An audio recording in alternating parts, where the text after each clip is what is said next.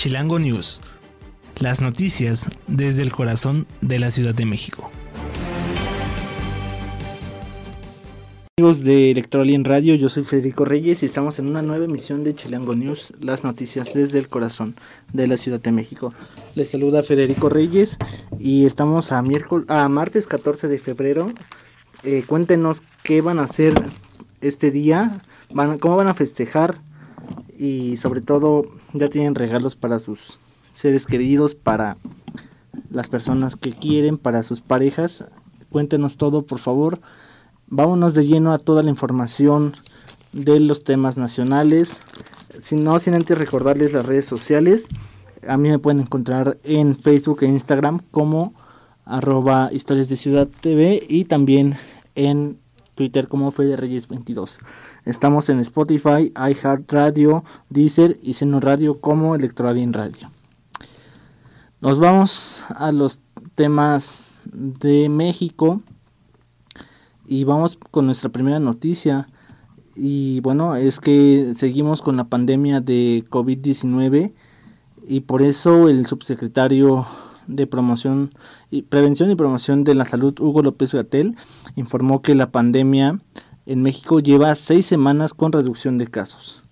Esto es eh, en lo que va del año con una tendencia a la baja y constante en la intensidad en la intensidad media convencional por la cantidad de casos que se presentan diariamente y semanalmente, cada vez se tienen menos, y esto lo dijo en la conferencia mañanera, que en cuanto a camas generales y con equipo de terapia intensiva, solamente se tiene la ocupación de 5 y 2% respectivamente. Además, el funcionario resaltó que la amplia cobertura de vacunas que tiene la población generará que las subsecuentes olas de contagio sean de menor importancia. Entonces, pues ahí está el tema de COVID-19, va a la baja, se van eh, normalizando por lo que entendemos o por lo que yo entiendo, se va normalizando el contagio de COVID-19, ya no es algo que preocupe de cierta forma como en el principio de la pandemia. Y nuevamente con el subsecretario de salud. Eh, no sé si ustedes han visto este reto viral de TikTok eh, de clonazepam, que no sé cómo le hacen los niños, los jóvenes para este tipo de retos. Eh, consiste en que, bueno, pues se toman una dosis de clonazepam y el reto implica en que el que dure más sin dormirse o que no se duerma, gana, ¿no? Que vayan a hacer ustedes ese favor. Y justamente el subsecretario de Salud, Hugo López Gatel, explicó en qué consiste este reto. Consiste en una confronta que se hace entre la juventud a través de redes sociales y consiste en retar a las personas jóvenes a consumir este medicamento. Esto con la idea que resistan a dormirse el mayor tiempo posible y el que se duerma al último gana este reto no es nuevo, pero con las redes sociales pues ya se llegó a viralizar, a ser público y hay que recordar que el clonazepam no es un medicamento que esté al alcance del público en general, es un medicamento especializado eh, y aquí la pregunta es cómo le hacen en primera para que las personas para conseguir este medicamento en cualquier farmacia, en el mercado negro, en los tianguis, ¿no? De repente también ahí venden medicamentos, que es muy peligroso porque venden el medicamento, pero ¿qué certeza hay de que no sea un medicamento clonado o con otro tipo de, de químicos, de sustancias, ¿no? De por sí el medicamento ya sin receta es peligroso. Ahora, ¿qué pasa con este medicamento que no se tiene ni siquiera la certeza de que sea el original? Es algo preocupante, me parece. Y el segundo punto es cómo le hacen los niños, los jóvenes, los adolescentes para conseguirlo, ¿no? De por sí está mal que lo consiga la gente que no lo necesita y lo peor es que lo, lo, lo consumen y lo consiguen niños. Los efectos secundarios del clonazepam, eh, bueno, pues este medicamento primero que nada se usa para prevenir y tratar las convulsiones, el trastorno de pánico y trastornos de ansiedad, pero los efectos secundarios están eh, como la visión borrosa, somnolencia, mareos, pérdida del equilibrio, dificultad para pensar y dolor de músculos y articulaciones. Prácticamente pues es como un sedante y pues es muy muy muy raro este tipo de medicamento, repito, entre los jóvenes. Eh, se han atendido al menos 45 casos de consumo de clonazepam para retos en 18 estados de México.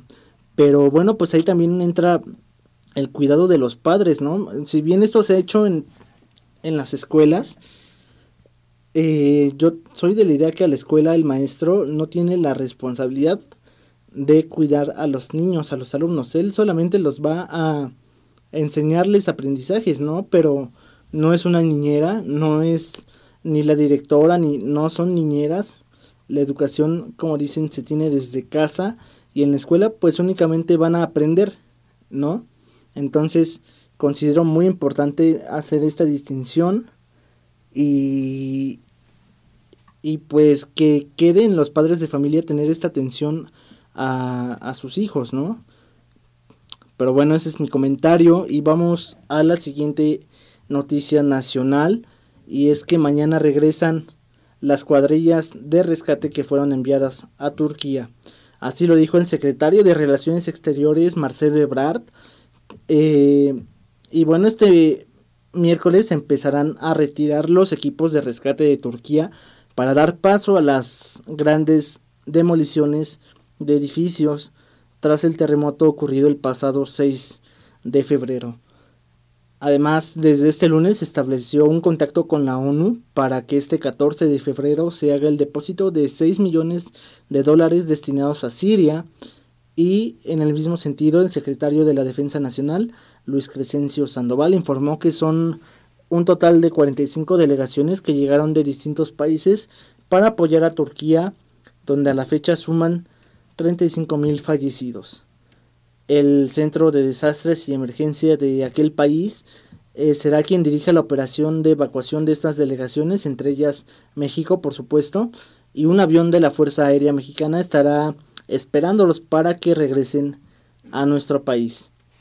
En total, el grupo de rescatistas mexicanos sacó a cuatro personas con vida de entre los escombros, también 33 cadáveres desafortunadamente, y realizó 96 consultas médicas.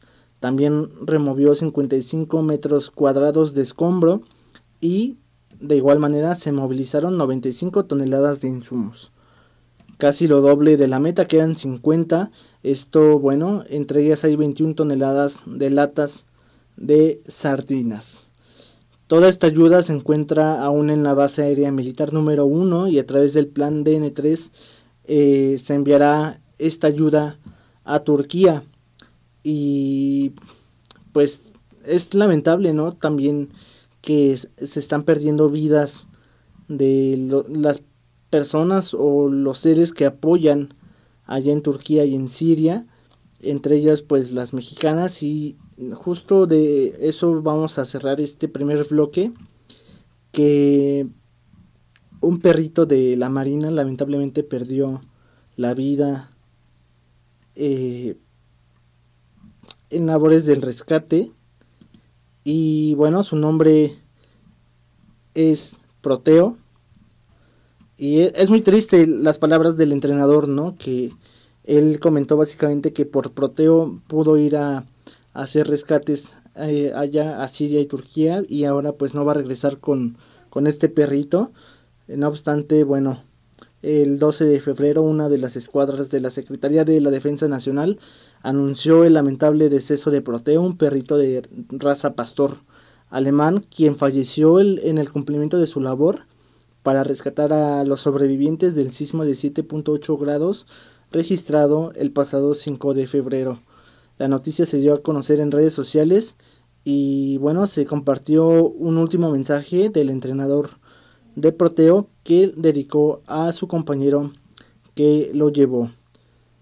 Solo me queda agradecer por haberme traído, lamentablemente no vas a llegar conmigo, algún día nos volveremos a ver, fueron las tristes palabras que dijo su entrenador a, dirigidas para este perrito.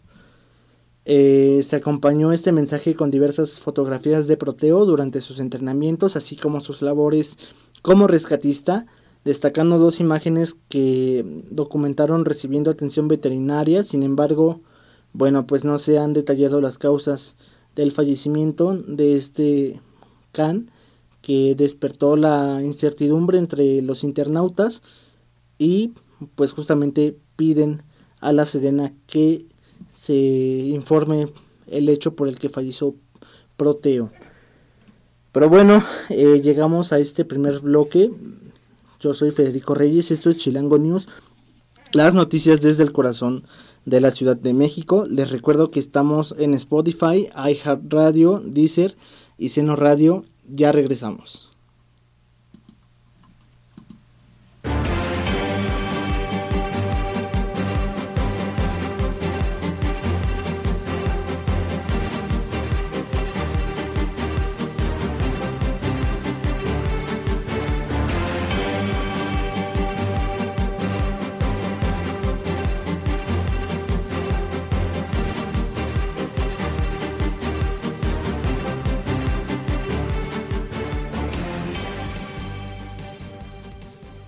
¿Qué tal amigos de Electroalien Radio? Ya estamos de vuelta a Chilango News, las noticias desde el corazón de la Ciudad de México. Yo soy Federico Reyes y les recuerdo que me encuentran en redes sociales como arroba historias de Ciudad TV en Facebook e Instagram y como Fede Reyes 22 en Twitter. A Electroalien Radio lo encuentran en Spotify, iHeartRadio, Deezer y Seno Radio para que no se pierdan todo nuestro contenido.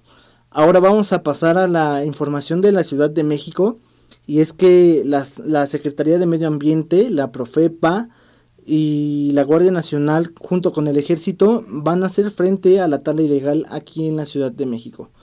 Con el contundente mensaje de combatir con más fuerza la tala ilegal, eh, las autoridades dieron a conocer que la Secretaría de Medio Ambiente de aquí de la Ciudad de México, inauguró en coordinación con la Procuraduría Federal de Protección al Ambiente, la Sedena, la Guardia Nacional y la Policía Capitalina para formar inspectores en vigilancia forestal y suelo de conservación.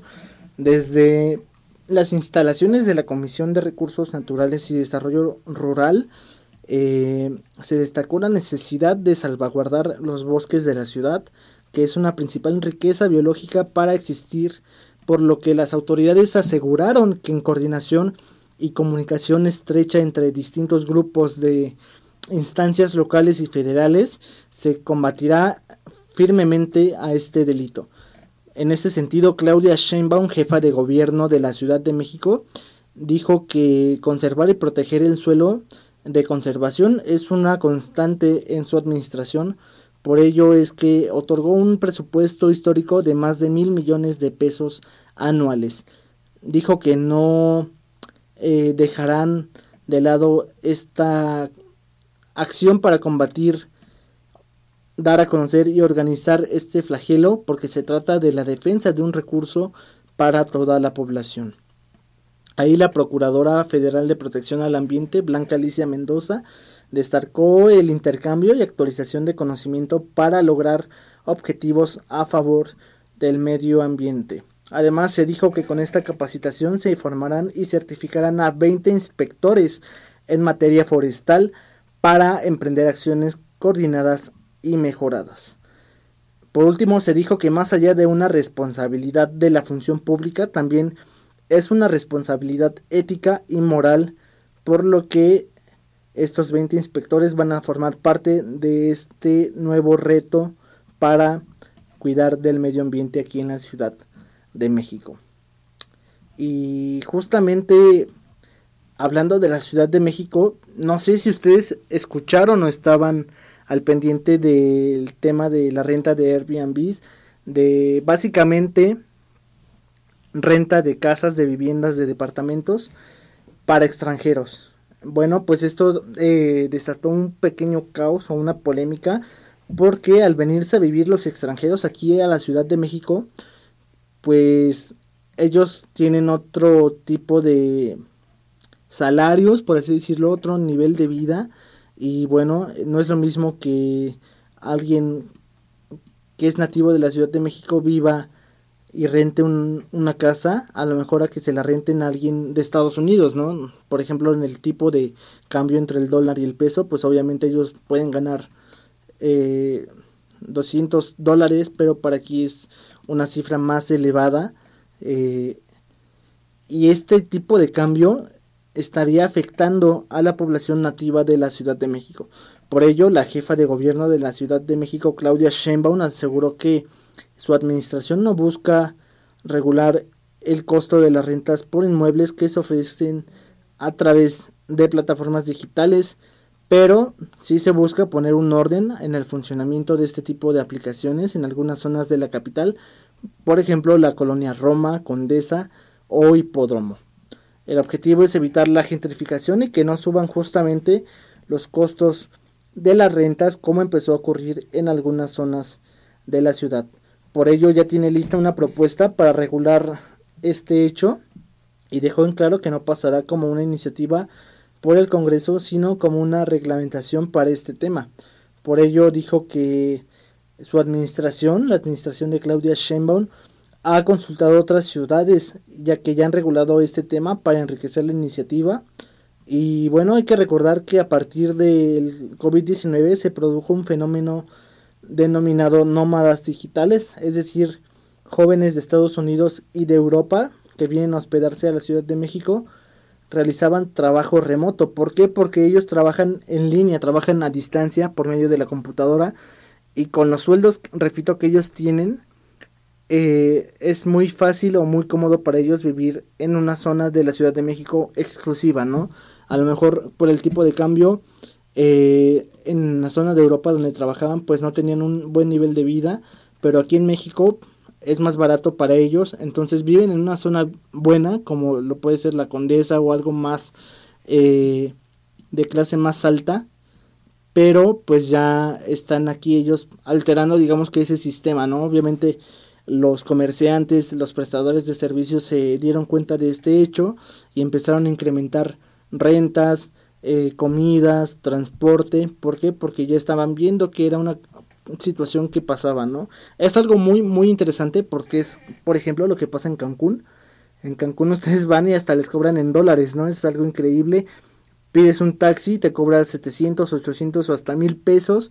¿Por qué? Porque ellos están pensando en cobrarle al turista europeo o estadounidense y no al turista mexicano, ¿no? Para nosotros 700 pesos por un taxi, pues obviamente es algo elevado, pero para un estadounidense, pues es prácticamente algo muy, muy barato.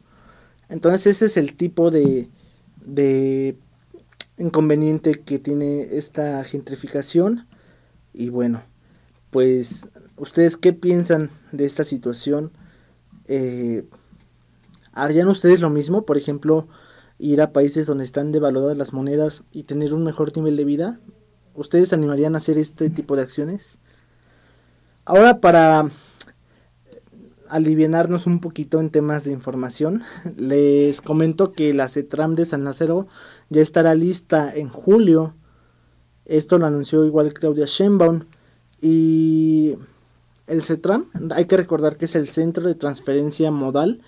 Y bueno, se están realizando obras de modernización, las cuales llevan un 75% de avance.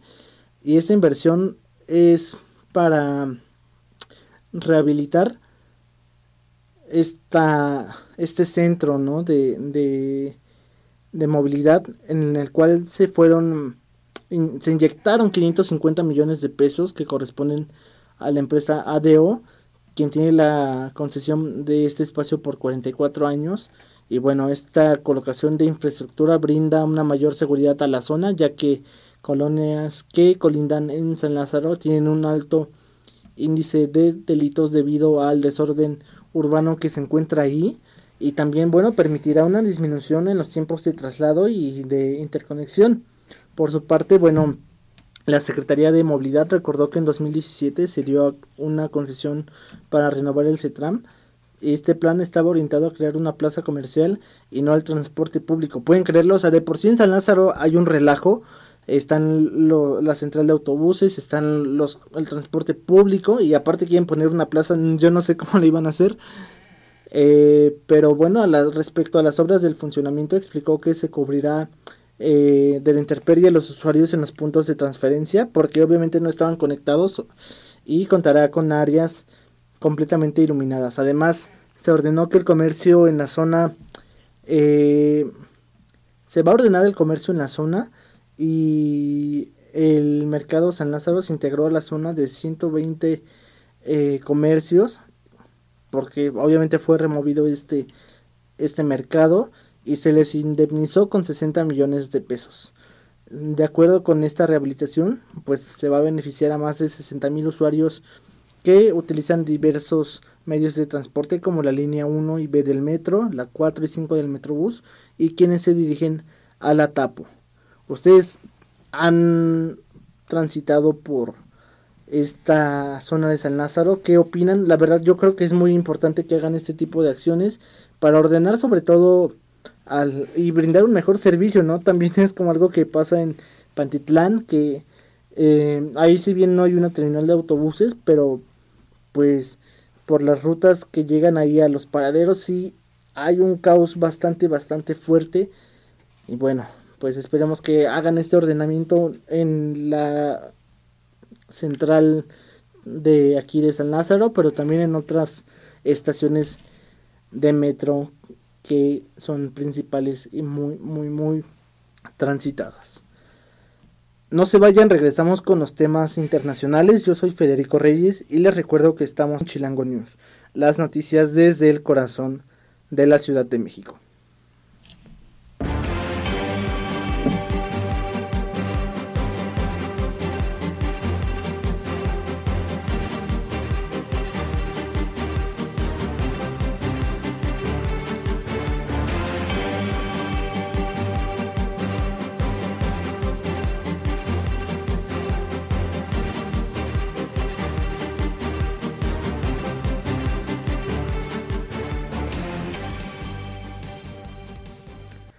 Amigos de Chilango News, ya estamos de vuelta a esta nueva emisión. Yo soy Federico Reyes y vamos a revisar los temas del mundo internacionales. Vamos a revisar la agenda, qué es lo que está pasando. Se, se dio a conocer que el hielo marino del, océano Antártico, perdón, el hielo marino del océano Atlántico descendió un récord mínimo Vamos a ver si esta información es buena o mala, porque la reducción de la capa de hielo en el Océano Atlántico alcanzó un récord en enero muy superior al previo de 2017. Esto lo anunció el Observatorio Europeo del Clima. Y bueno, este continente austral experimentó temperaturas récord en 2022, por lo que la extensión de hielo marino era en enero 31% inferior a la media el nivel más bajo alcanzado en el primer mes del año. En 44 años de observaciones satelitales, la capa de hielo de la Antártida eh, registró un récord mínimo mensual y con menos de 2 millones de kilómetros según el Centro de Investigación estadounidense. En el otro lado del mundo, en el Polo Norte, donde en la misma época es invierno, también se observó una extensión de hielo por debajo de la media en el Ártico donde estaba 4% debajo de lo normal, según las mediciones, y el derretimiento de las capas de hielo oceánicas acelera el calentamiento global. Eh, hay que recordar que estos polos literalmente son los que regulan la temperatura de todo el mundo y en efecto el hielo marino, actuando como un espejo, refleja la mayor parte de la energía del sol, pero al derretirse queda una superficie oscura que absorbe la radiación solar y caliente el agua. Y bueno, pues no solamente es... Eh, es riesgoso esto para el tema del, del, planeta. Digamos que, ¿cómo les puedo explicar esta imagen? Hagan de cuenta que está el suelo y sobre el suelo está toda la capa de hielo, ¿no? Eh, son metros y muchos kilos de, de hielo y este, esta capa se está derritiendo por lo que ya no hay hielo, o sea, solamente literalmente, solamente queda eh, una capa de tierra. Entonces, esto en vez de hacer que se regule la temperatura o que se enfríe el clima, obviamente genera más calor. Esto impacta en todos los sentidos porque también está alterando las temperaturas del agua y está afectando principalmente a las especies marinas, ¿no? Les repito, es como un regulador o un termómetro de, de todo el planeta y pues si se están perdiendo estas capas de hielo, evidentemente está haciendo más calor que lo normal. Y no sé si ustedes han sentido algunos cambios de, de temperatura. Yo recuerdo que sí, que antes incluso son muy extremos, ¿no? De repente en diciembre hace mucho, mucho frío, o luego de repente en enero ya hace calor y de repente tenía que llover. Se están alterando los climas, las temperaturas, y esto es en parte por el calentamiento global y eh, el hecho de que se están derritiendo los polos. Y ahora nos vamos hasta Nueva Zelanda, donde se declaró estado de emergencia por una tormenta sin precedentes. Y el gobierno de Nueva Zelanda declaró este estado de emergencia luego de que una tormenta tropical azotó la isla norte, donde causó inundaciones, deslizamientos y apagones. Por ello se firmó una declaración de emergencia de derivado de las lluvias intensas y vientos que dejaron decenas de miles de personas sin energía. Eh, se dijo, bueno, al menos esto en palabras de las autoridades, que es un, e, un evento climático sin procedentes que está teniendo grandes impactos a lo largo de la parte norte de la isla y se están enfrentando a inundaciones, desprendimientos y carreteras e infraestructuras dañadas. Esta es la tercera vez que Nueva Zelanda declara el estado de emergencia. Las anteriores fueron con ataques a las mezquitas en 2019 y la pandemia de COVID-19 en el año 2020. A este desastre también comentan las autoridades que es una amenaza real para la vida de, de los neozelandeses y también lamentablemente habrá más lluvias y vientos intensos dificultando los esfuerzos de rescate. Por eso es que eh, los reportes recibidos por las noches son preocupantes porque pueden ellos atenderlo, pero no prevenirlo. Entonces prácticamente solamente pueden atender la emergencia, pero no hay forma de evitar las tragedias, por así decirlo. Y eh, finalmente vamos a el tema de Rusia y Ucrania y ya estamos a casi un año de, de, esta invasión. El 24 de febrero es justamente cuando se cumple el primer aniversario y fueron anunciadas diferentes eh, sanciones de distintos países del mundo, principalmente de la Unión Europea. Y el presidente, el ministro de Asuntos Exteriores de Ucrania, eh, dijo que se tiene una nueva señal de unidad para lograr la victoria. Esto en referencia a las nuevas sanciones que se van a interponer contra Rusia y añadió que se están preparando más medidas sin ofrecer detalles de en qué consistirán. Además, bueno, también se abordaron los planes del presidente de Estados Unidos Joe Biden, quien planea visitar Polonia entre el 20 y 22 de febrero próximos y también dijo que eso es una parte integral de la conmemoración de ese trágico aniversario y una parte integral de las señales que se enviarán a Putin. Entonces, se están ahí eh, los ucranianos codeando con la Unión Europea y con la OTAN, con Estados Unidos, y eso lo están viendo como una ruta de escape para ponerle fin a esta guerra, pero sobre todo para salir victoriosos al menos o dañar al menos a Rusia desde el tema económico. Pero bueno amigos de Chilango News, llegamos al final de esta emisión. Les recuerdo que estamos revisando las noticias desde el corazón de la Ciudad de México. Me despido, yo soy Federico Reyes. Nos estaremos viendo, escuchando, perdón, el día de mañana. Eh, les recuerdo mis redes sociales, me encuentran en Facebook e Instagram como arroba historias de Ciudad TV y en, en Twitter como Fede Reyes 22.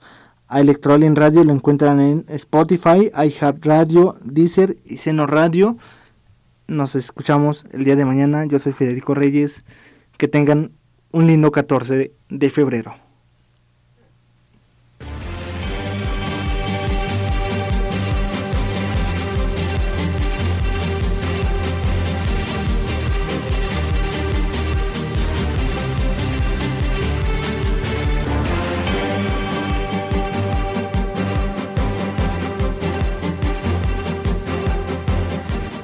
Chilango News. Las noticias desde el corazón de la Ciudad de México.